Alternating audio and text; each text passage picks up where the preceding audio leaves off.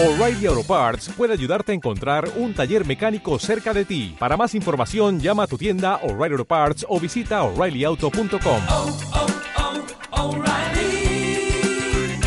oh, Parts. El lenguaje ha creado al hombre, más que el hombre al lenguaje. Entre Palabras, un programa dedicado a analizar temas de interés humano, social y cultural desde la perspectiva de la psicología y el psicoanálisis. Todas las palabras que decimos esconden un secreto. Entre Palabras, Bienvenidos.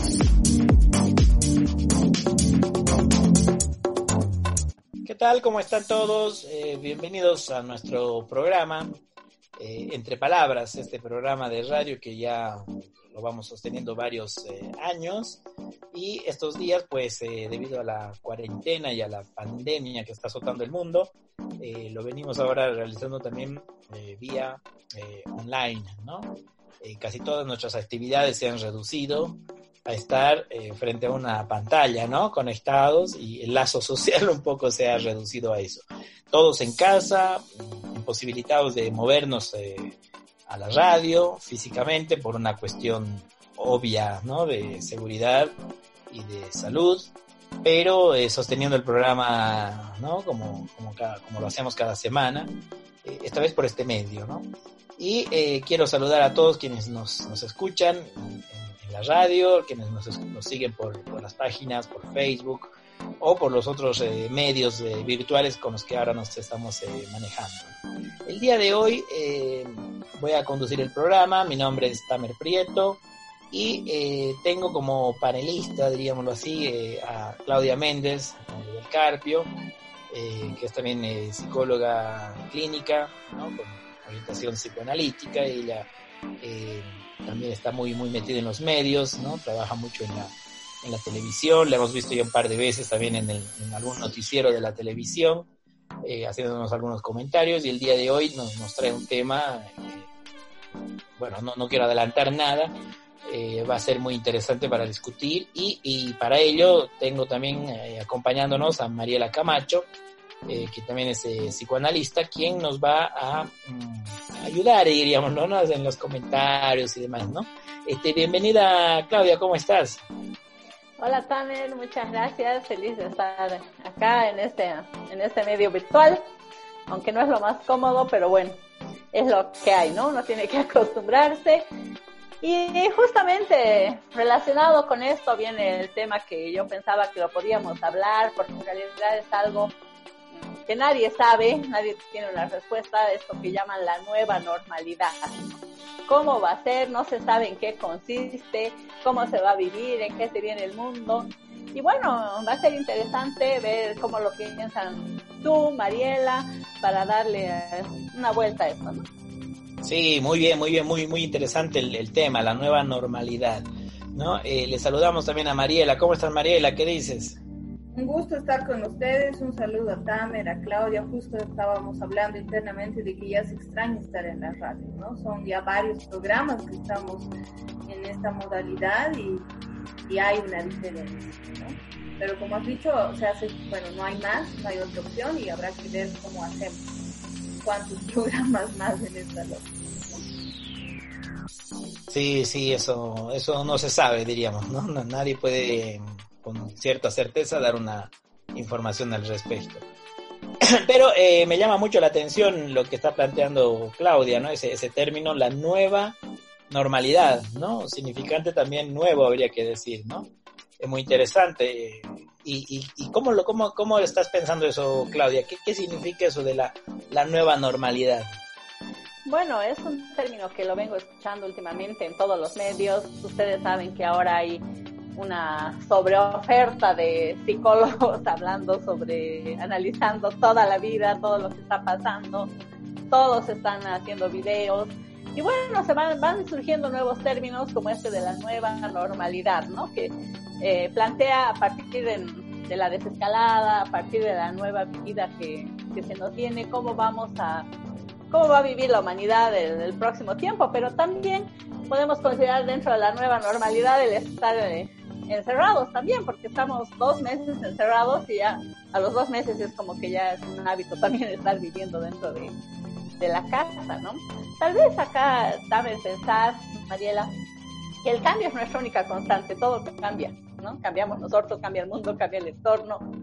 Y bueno, esto nos hace eh, replantear nuestras vidas de alguna manera, ¿no? Yo creo que todos, en mayor o menor medida, tienen que replantear su vida con este nuevo desafío que nos va a afectar, por supuesto que nos afecta, nos afecta a todos, nos y nos afecta no solo a la parte física, también por supuesto a la parte emocional, podemos decir, ¿no? El, el reto eh, de mantener esto de la distancia física, hablan de aislamiento social, ¿no? El mantenerte, mantenerte físicamente alejado del otro va a alterar las relaciones, ¿no? Interpersonales, por supuesto.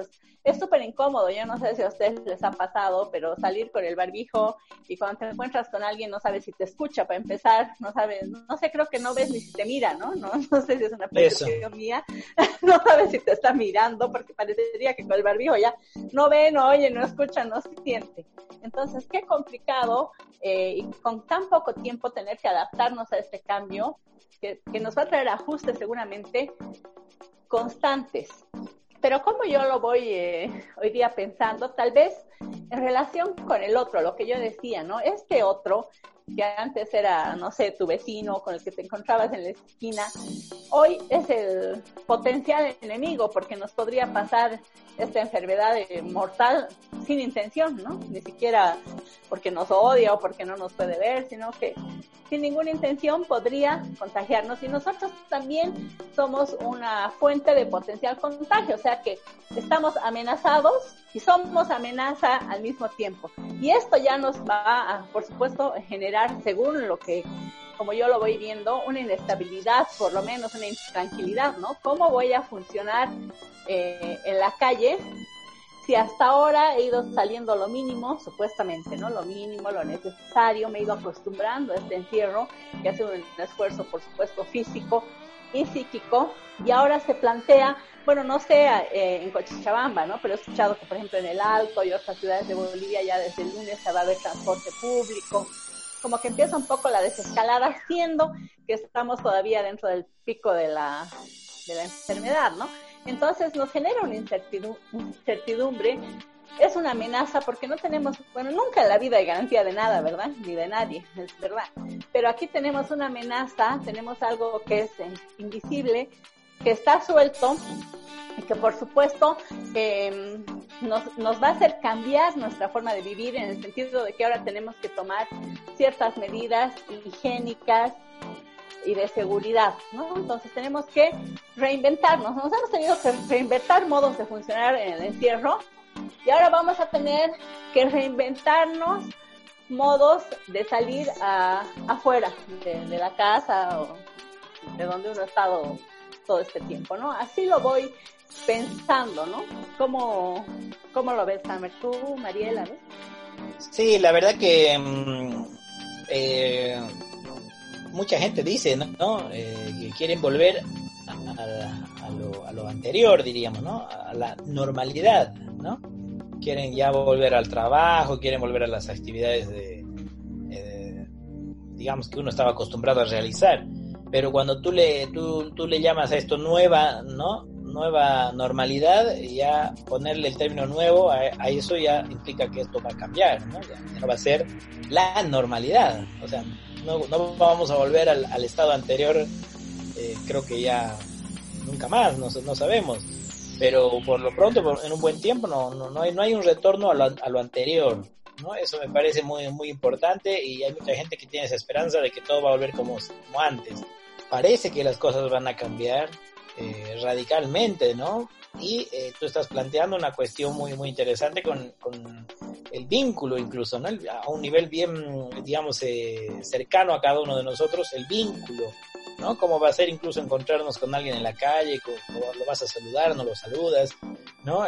lo abrazas, ¿no? Lo, le das un beso, no le das la mano, no le vas a dar. ¿Cómo, cómo va a ser eso? Evidentemente están muy, muy acostumbrados a esta clase de, de cosas. Los, encima los bolivianos somos muy, muy afectivos también y mm, hay que ver cómo se va a modificar en eso el vínculo. Es, en eso estamos totalmente de acuerdo que va a haber una, una variación de, de, tremenda, ¿no? Eh, de entrada tú ya planteas el hecho de, de, salir del encierro, que eso ya, ya de por sí ya es toda una cosa de cómo va a ser. Yo he escuchado mucha gente, muchos amigos, ¿no? algunos no viven acá en Bolivia, que me han dicho que prefieren no salir, ¿no? que han visto que pueden hacer casi la, la mayoría de, sus, de su trabajo en casa y si por ellos fuera mejor no salen, dicen, prefieren quedarse adentro. Entonces eso también es interesante, hay gente que no, no va a salir del encierro, prefiere quedarse en su casa, ¿no? Entonces, y, y, y le, ha, le, ha, gustado ese modo de trabajo, ese modo de vida, y, y dice que si lo puede sostener ahí, eh, ¿para qué tendría que salir? ¿no?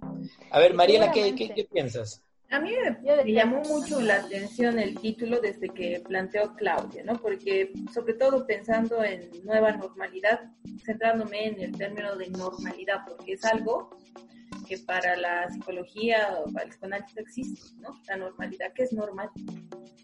Son parámetros establecidos por el otro.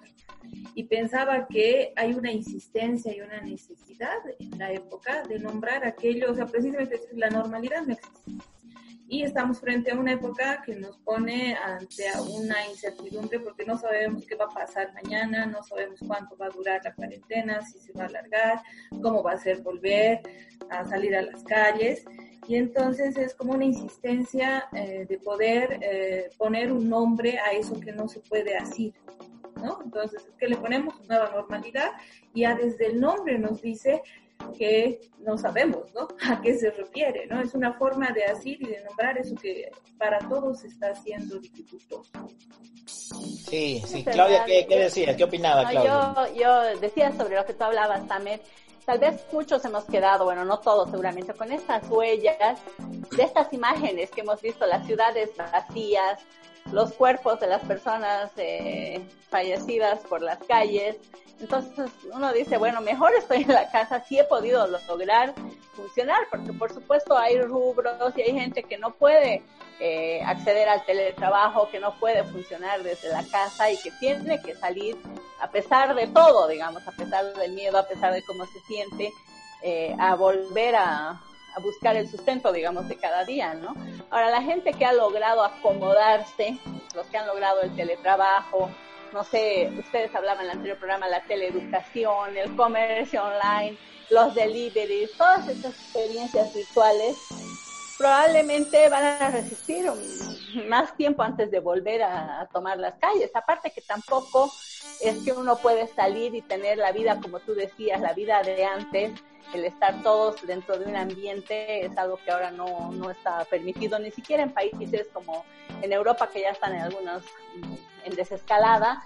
Se puede salir, pero todo es al aire libre, con distancia de un metro, un metro y medio. Y entonces esa normalidad anterior no, no está tampoco, no es una opción, no tenemos esa opción ahora. Y nos, como tú dices, quién sabe no la tengamos todo el año, no se sabe, ¿no? Vamos a tener que aprender seguramente a vivir con restricciones, restricciones que nos la ponen los gobiernos, porque son los llamados a, a, poner el orden aquí, y nosotros tenemos que obedecer esto y encima tenemos que lidiar, o no sé qué produce ver la gente que rompe con esto, ¿no? Ves en la calle gente que no respeta y dices, bueno, yo estoy encerrado y esta gente sale igual, como que, ¿por qué él puede salir y no yo también? Hay un poco de, no sé, del imaginario, ¿no? Uno no entiende que el otro está en negación o que necesita salir y entonces parece que los castigados son los que estamos adentro, ¿no? Entonces se, se viene algo muy complicado y seguramente van a haber cambios, no sé, o sea, salen muchos, muchos eh, analistas, psicólogos, psiquiatras, coaches, todo, a decir cómo vamos a cambiar, cómo va a ser, en realidad no lo sabemos. Yo escucho ciertos testimonios, por ejemplo, en el caso mío personal, mis hijos que viven en Europa, que están saliendo normal, no, son, no han cambiado, no son mejores, peores personas, ni peores personas, y los problemas que siempre tenían los siguen teniendo, es como que lo único que ha cambiado es que se hace más vida al aire libre, no sé si en Bolivia pasará lo mismo, ¿no?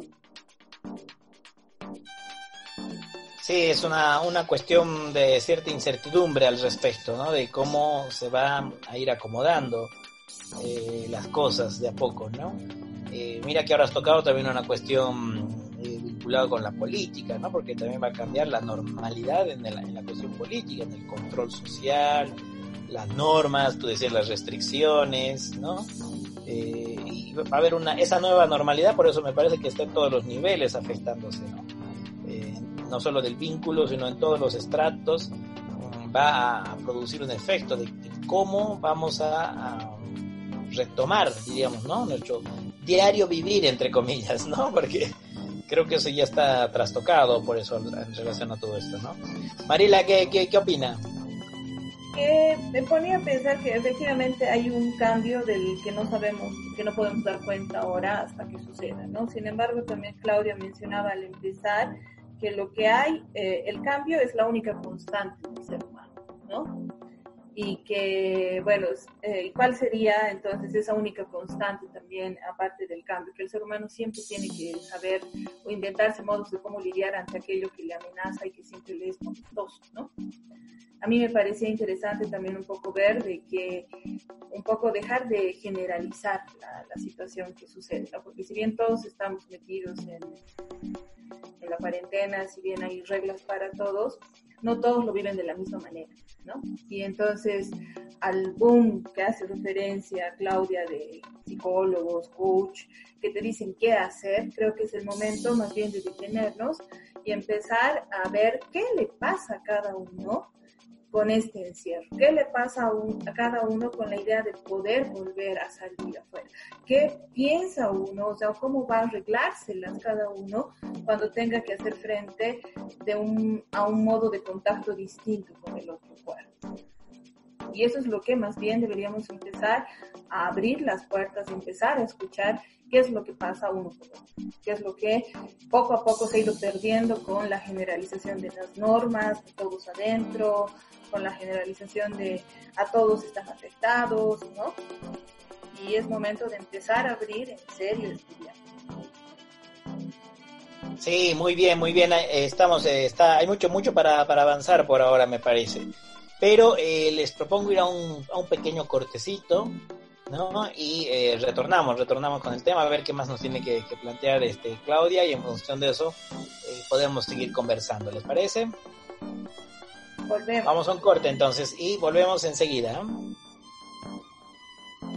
Muy bien, continuamos con nuestro programa Entre Palabras. El día de hoy estamos con- conversando con Claudia Méndez, eh, que nos eh, está trayendo el tema La nueva normalidad.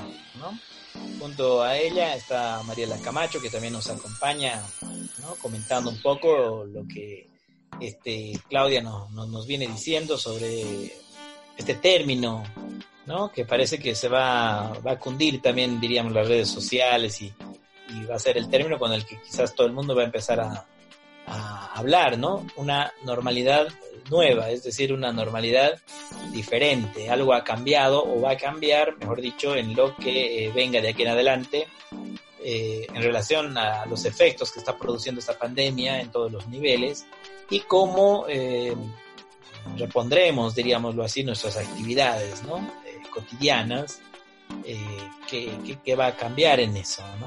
Como, ¿qué, qué- elementos más ve- veías en, todo esto, este, Claudia, de, esta nueva normalidad?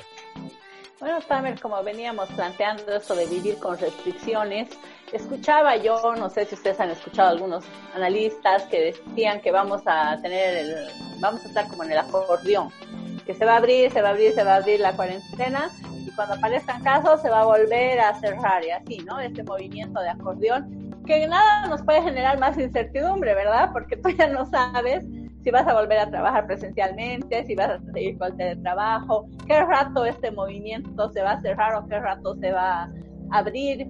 Entonces, eh, esto genera, por supuesto, un mayor cansancio también. Yo no sé cómo lo han vivido ustedes, pero personalmente el trabajo por el medio del teletrabajo, por medio de las pantallas y, los dispositivos, eh, es un poco monótono, ¿no? El mismo ritmo, hay mayor cansancio, yo encuentro que hay una saturación, uno ya no sabe qué Zoom va a haber porque hay, ojalá que no estén viendo, pero hay millones de, de Zoom, todo el mundo quiere comunicar.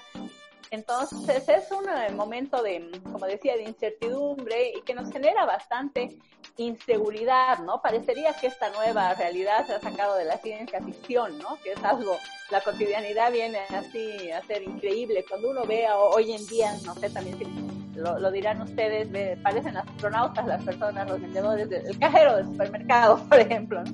Parece un astronauta, escuchas que no es necesario el traje, que el traje no protege.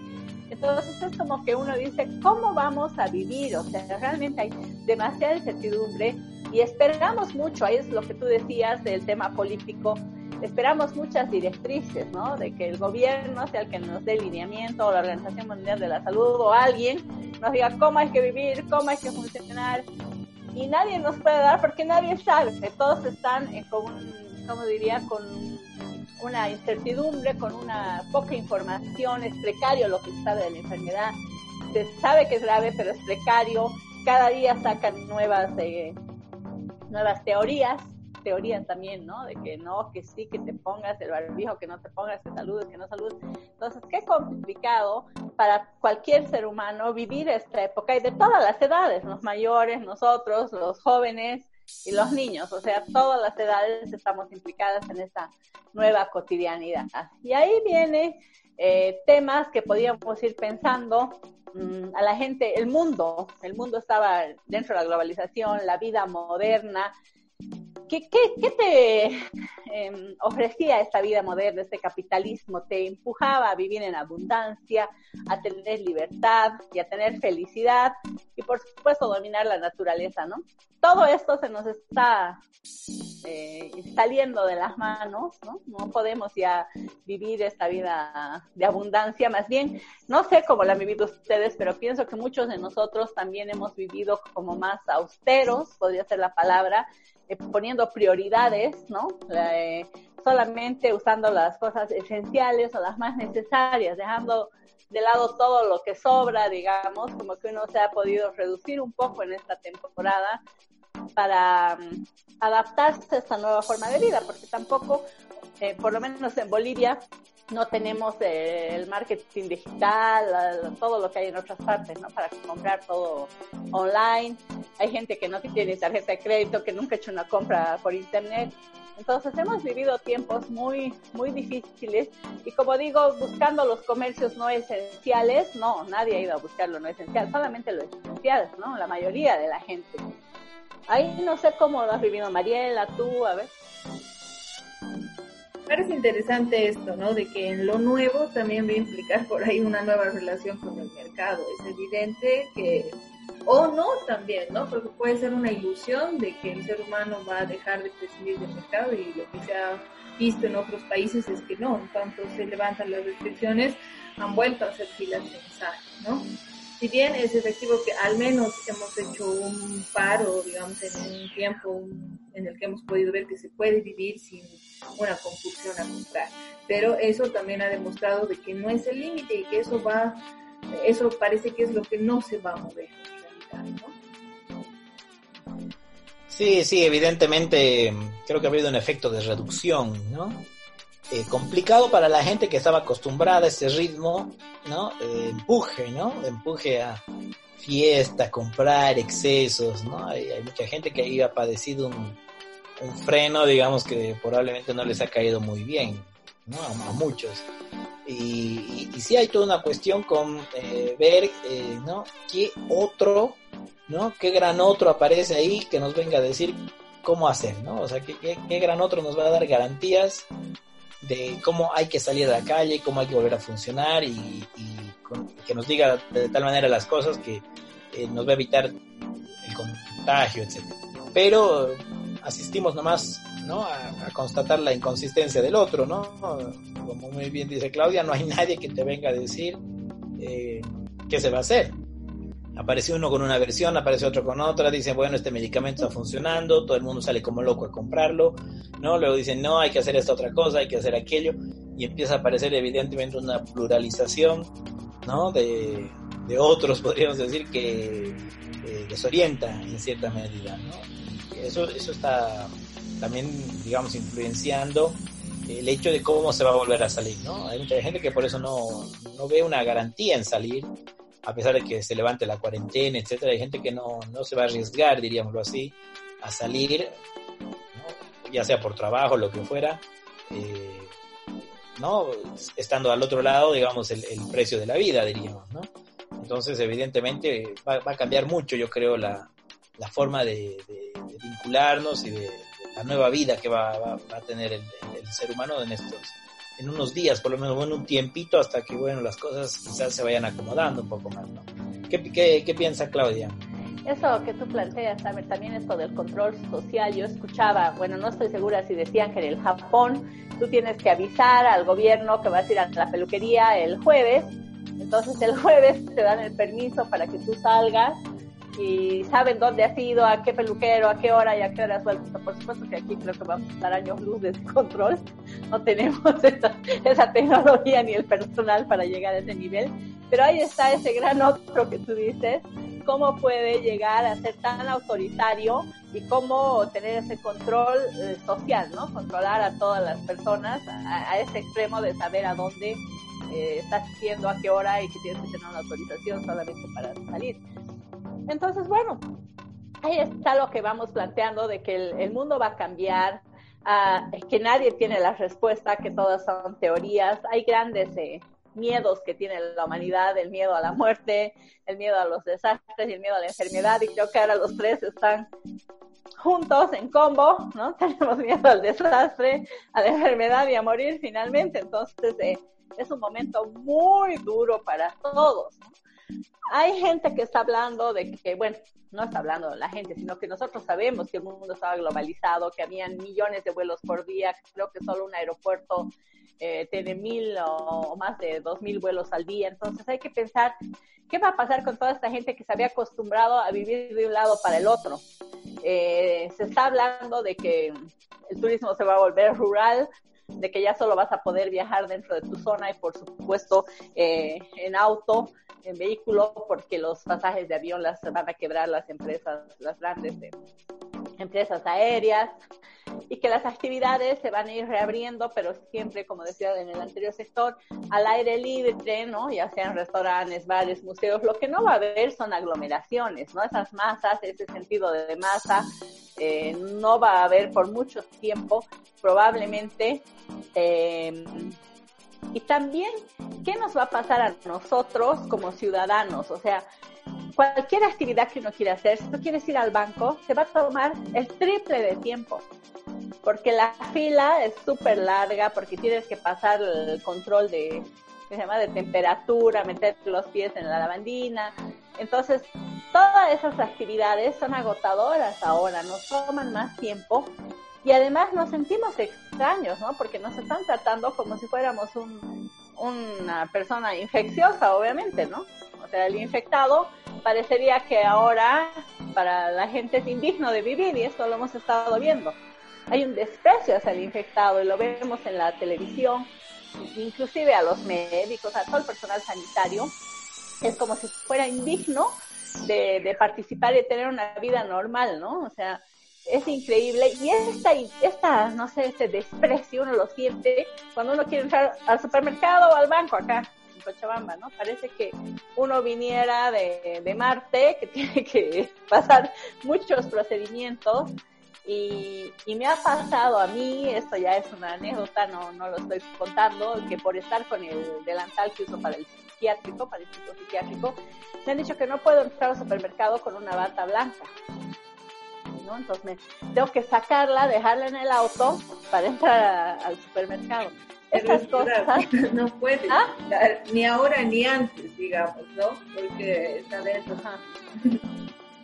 A ver, ¿cómo, Mariela? No, lo que decía es que tampoco se podía eso ni, a, ni ahora ni antes, ¿no? Entonces hay ciertos lugares pero es efectivamente este miedo que tú dices que creo que se acrecienta y el no tener el, la lógica de a qué tenerle miedo porque no se sabe, todo es desconocido, uh, hace y generaliza el miedo incluso a, al personal de salud, ¿no? O sea, porque está tan desorientado que todo se vuelve una amenaza, incluso eh, el sector en el que vas a depositar tu, la confianza de salud, quien te va a atender en el caso de que Entonces está todo tan desorganizado que es imposible ver una lógica.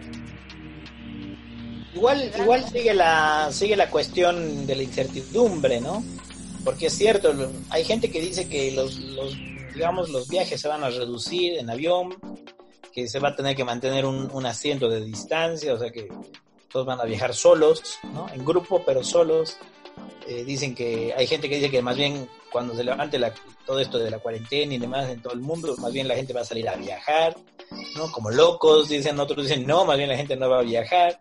¿no? Eh, hay todo, una, todo una, un intento de, de- de pronosticar, diríamos, ¿no? Lo, lo que va a suceder, pero está muy complicado, digo, es muy arriesgado, diría muy osado, ¿no? Para quien sea querer decir esto va a suceder, ¿no? Eh, no sé, no sé, si alguien quiere leer las cartas, ¿no? Acá en Bolivia se lee mucho la Eh, coca, si alguien quiere leer la coca y decirnos lo que va a pasar en el futuro o las cartas, ya no les creo, les diría, ¿no? Porque que ninguno de estos... Es que Ninguno de estos lectores a lee. nada. ¿Cómo?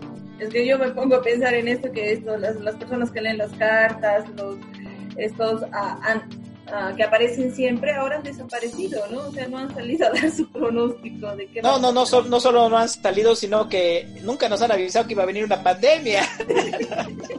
Por eso, Esos pronósticos del 2020, nadie ha dicho nada, nadie. Pero lo que yo veo, ¿sabes? Eh, Mariela, veo esas teorías conspiratorias, ¿no? Ahora hay miles de teorías conspiratorias, desde que se inventó el virus, se lo mandó en el sobre de correo, Sí, ¿no? Eh, se lo mandó en un sobre para que infecte a Estados Unidos o de que ahora están los ovnis dando, porque todo, hasta en los noticieros sale, uno puede ver en las noches que han visto en Cochabamba, han avistado luces extrañas, entonces es como que el miedo busca una explicación, una respuesta y surgen miles de teorías conspiratorias, ninguna tiene prueba, por supuesto, científica, y bueno, esto ¿qué hace? Confunde más, nada más, nos confunde más, ¿no? Sobre el momento difícil que estamos eh, viviendo, tenemos que escuchar estas cosas, o que estaba pasando el, el gran meteorito que ya lo dijeron hace no sé cuántos siglos, que iba a pasar cerca y pasó nomás. ¿Por qué tenía que pasar, no? Entonces, Estábamos tan preocupados por el virus que nadie vio el meteorito, nadie le dio bola. Sí, yo creo que pronósticos abstenerse, habría que decir, ¿no? Alguien quiera pronosticar algo, eh, me parece que está muy complicado. Yo creo que es, es el día a día y construir sobre la marcha, ¿no? O sea, inventar eh, sobre la marcha, porque va a ser un, un tiempo de, de invención, me parece. Es así, yo escuchaba hoy día, hoy día un científico que decía, los humanos no se dan cuenta que están en vías de extinción. ¿Y él de dónde ha sacado esto? ¿No? O sea, es otra teoría conspiratoria, entonces hay que estar con mucha, ¿qué te diría? Muy distancia afectiva de escuchar estas cosas, ¿no? De tratar de que esto no nos afecte, porque la gente se preocupa, entonces dice, está pasando esto, más esto, más esto, ya es un desastre ya es un desastre, pero ponerle más eh, elementos solamente va a generar más angustia, más respuestas eh, emocionales, ¿no? Que es lo que se está viendo. Sí, siempre tal cual. alerta, ¿no? Porque también entre las 20.000 amenazas que vienen, no solamente es el virus, sino que empiezan a venir las abejas asesinas, los ovnis. Sí, ¿Verdad? sí. Las para abejas delirar, que- para delirar hay mucho material, les diré. Muy bien, este, vamos a un último corte, ¿les parece? Y así entramos al último ciclo, ¿no? Al último pedazo del, del programa para ir como cerrando un poco lo que venimos conversando. ¿ah? Muy bien, eh, vamos a un, a un pequeño cortecito y retornamos pues enseguida. Muy bien, estamos entrando a la recta final de nuestro programa, acá en Entre Palabras, y el tema de hoy era la nueva, nueva normalidad, ¿no? La nueva normalidad, o sea, lo que viene o lo que nos depara de nuestra, de nuestra forma de vida después de esta pandemia o después de la cuarentena, ¿no? Eh, Claudia Méndez, eh, nuestra panelista de hoy, nos ha planteado varios, varios temas en relación a esto. Hemos, hemos comentado muchas cosas, eh, hemos reído un poco también, ¿no? Eh, y, y no sé si, si Claudia quizás tienes algo más para, para agregar, para ir como, como abrochando esto, ¿no? Que, que venimos trabajando. A ver, algo tal vez eh, anecdótico, como decía Mariela, cada uno verá cómo, cómo elabora esto, cómo pasa este proceso. Eh, seguramente hay gente que ha tenido pérdidas y no solamente que se le ha, que ha fallecido alguien, ah, pérdidas económicas, qué sé yo, un montón de, de pérdidas, duelos que tiene que elaborar. Cada quien tiene su problemática, que seguramente sus problemas no se han solucionado o quién sabe de algunos, ¿no? Pero la mayoría seguro va a seguir con su problema eh, antes y después de la cuarentena. Entonces cada quien va a trabajar estos sus eh, sus elementos, con los recursos que tiene. Pero yo decía algo anecdótico porque escuchaba ayer en la televisión, no sé si ustedes han visto, que en la ciudad del Alto se les ha autorizado a que salgan a, circular desde el lunes los, los trufis, que acá es tan común en Bolivia, con ciertas eh, normativas de seguridad, ¿no? Que si se sienta un pasajero hacia la ventana, en el asiento al lado no va nadie. Pero el periodista encuentra un trufi que estaba lleno, tenía 20 personas adentro. Nadie tenía barbijo, estaban todos aglomerados. Y le dice el periodista, usted no ha escuchado que tiene que salir con barbijo, que tiene que mantener la distancia social. Y el chofer le dice, sí, sí, desde el lunes. No, ayer era jueves. Entonces hay gente que no lo ha entendido y no lo va a entender que no lo cree tampoco. Estar en cuarentena, el, virus no circula, el lunes, el lunes vuelve a circular el virus. Entonces ahí dices, ¿es una negación o es que realmente la necesidad es tan grande que no importa arriesgar la vida porque si te vas a morir de por la pobreza que ya la tienes, mejor a ver si agarras el virus o no, ¿no? Es como decir, bueno, hay que ponerse en los zapatos, uno no entiende qué es, qué es lo que hace que uno se arriesgue a ese extremo, ¿no? Y también pensar que, mm, no sé, esto de que éramos todos iguales, en teoría, ahora no somos para nada homogenizables, todos somos diferentes y todos podemos portar el, famoso eh, virus, ¿no? El virus de la muerte. Entonces, quién sabe acá lo que hay que pensar es cómo se podría encontrar mm, una buena distancia que no sea tan ¿qué diría?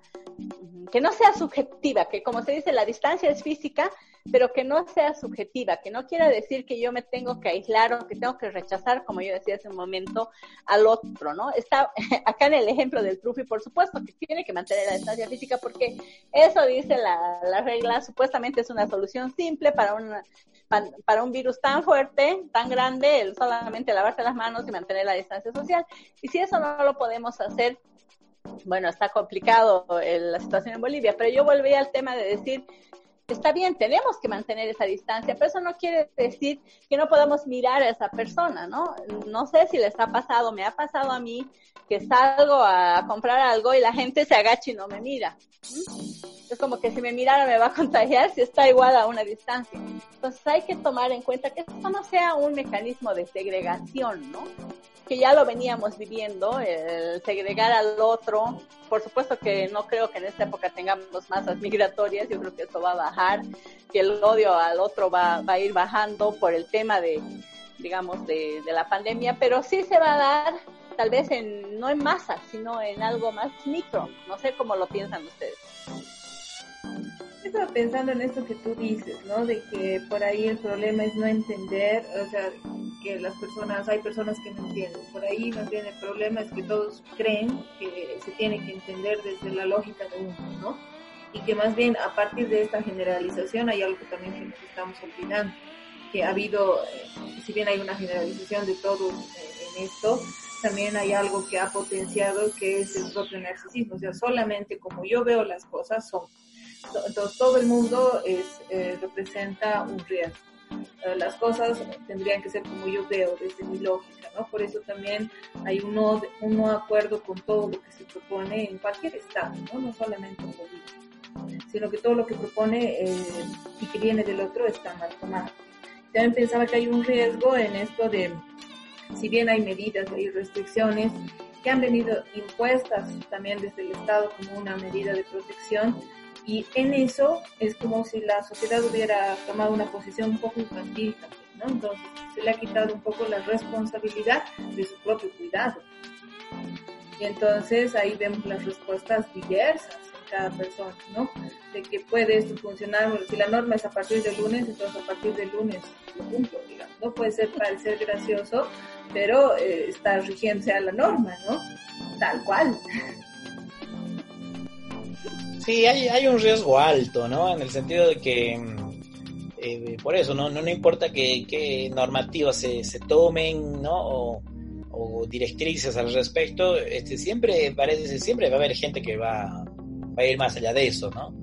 Y el problema es que eso pone en riesgo a otra gente que en realidad se está cuidando, ¿no? Hace todo, todo correcto precisamente porque evidentemente no lo hace porque quiere hacerle caso a un gobierno o a lo que sea, lo hace porque está en, juego su propia, su propia salud. Y mm, ese es un, un, un, problema también, ¿no? Por eso este, esta nueva normalidad a la que vamos a salir en junio, si la cuarentena se flexibiliza, etcétera, eh, va a ser bien complicado porque va a haber mucha gente por eso que no va a querer salir, hay gente que no va a querer acercarse al otro, eso que probablemente ya, ya se hacía también. ¿No? Esto va a venir como un buen justificativo para no hablarle a nadie. Eso decía, ¿no? ¿no? Es algo que ya estaba, pero ahora ya hay una buena justificación para alejar al otro y avalada sí. por todos.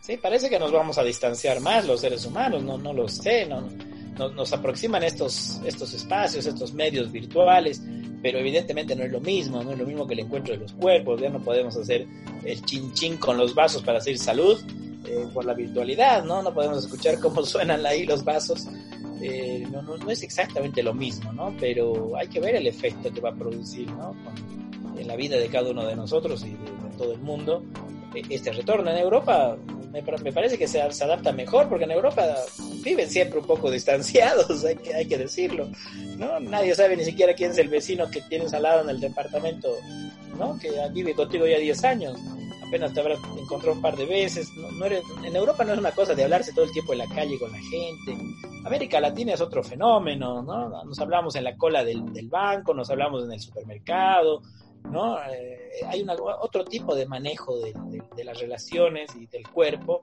que van a, van a modificarse. No sé en qué medida eso va, va a incidir también para nosotros, los latinos. ¿no? Tenemos otro, otro manejo, les digo. ¿Qué piensan? Es así, es así, Tamer. Como les decía, yo tengo dos hijos que viven en Austria y ellos me dicen, acá nadie te daba besos, nadie te daba la mano tampoco. o sea, esto no, no pasa nada para ellos, a no ser que sea alguien que conoces, no lo hacían. Eh, es fácil decir distanciamiento físico allá porque bueno, estamos distanciados siempre. Sí, y ahora dice hay un control eh, social, ellos mismos se controlan y si digamos tú por error te equivocas y estás un poco más cerca que no sea el metro de distancia, te llega la multa a los 50 euros así tecnológico y listo. Entonces es más ahí sí que, que hay un control por internet, ¿eh? Claro, un control social, ¿no? La gente dice no y listo, bueno. Pero acá estamos, como dice Tamer, en otra realidad. Lo que también quería tocar y no quiero dejar pasar, porque escucho a mucha gente que yo misma estamos obsesionados con esto en el sentido de que pasamos todos los procedimientos, usamos el barbijo, desinfectamos los productos, metemos los pies de los zapatos en la bandina. A pesar de todo eso nos podemos infectar, porque ningún eh, método de protección es 100% seguro. Es por eso que hay tantos médicos, no creo que haya ido un médico en Europa o en España sin barbijo a atender a un paciente. Es que no, la seguridad no llega al 100%, no, nunca se puede todo, nunca se cubre todo y ahora tampoco. No hay el 100% acá, no hay el todo. Siempre hay algo que queda por fuera y que por más que uno se esfuerce y tenga, trate de tener todas las variables bajo control, algo puede salir mal y uno se puede infectar. Es así. Sí, bueno, en realidad eso es lo que se, se espera, ¿no? En realidad to, todo el mundo se puede infectar, ¿no? Es una este virus va a quedar ahí, no, no lo vamos a hacer desaparecer. Entonces, la cuestión es que la gente no se enferme en masa, ¿no? Para no saturar el sistema de salud. Entonces, el hecho de que todos nos enfermamos hasta que salga una vacuna. Ahora, imagínense el día que haya una vacuna. Lo que va a ser la locura por querer conseguir la vacuna también. ¿Cómo los estados van a administrar eso? ¿No? Eso es también otro tema que no sé, hay que, hay que ver cómo, cómo, cómo va a ser el, ese movimiento ahí. Un poco de eso visto en las películas, ¿no? Que han salido contagios, ¿no? Entonces, efectivamente eso también va a generar otro tipo de desorden.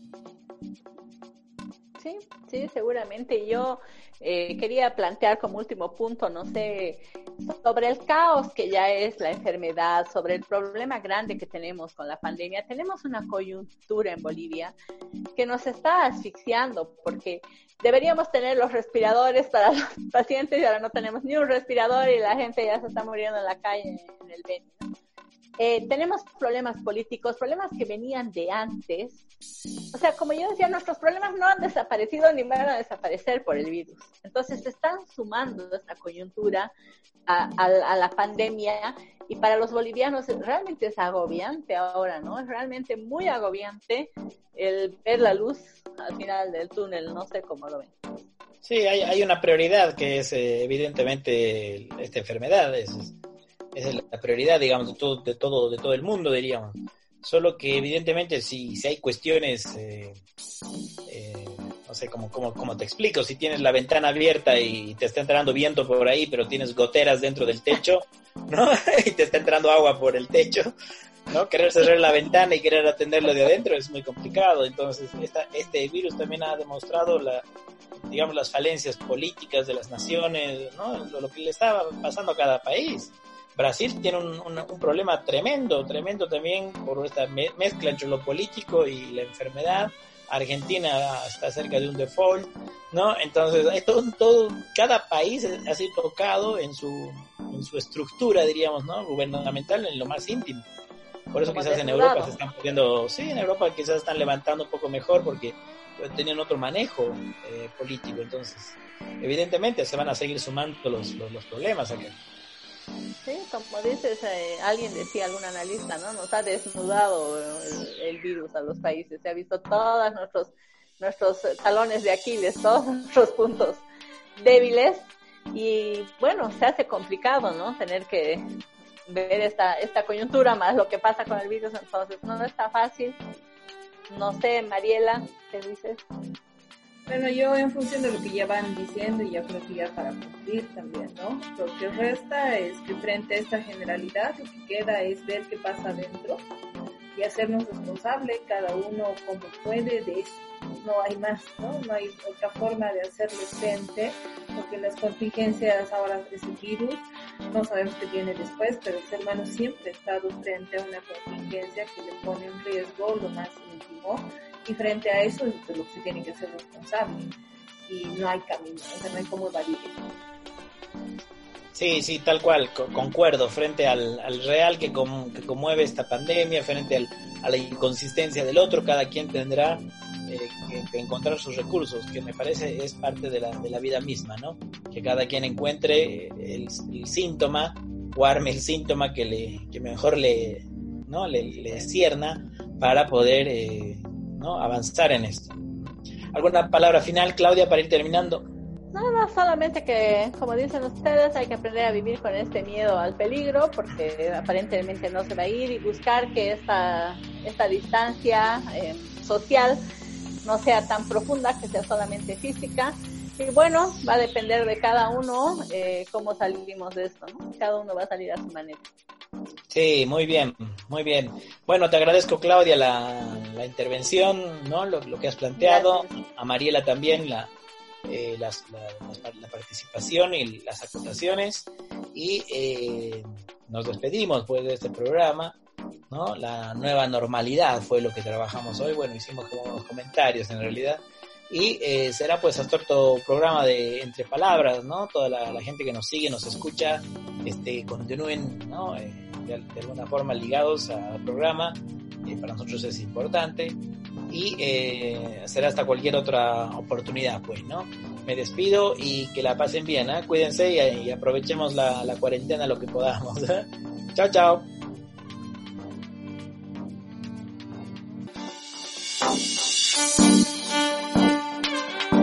Entre palabras. Retornamos en siete días. Entre palabras. Entre palabras. Entre palabras.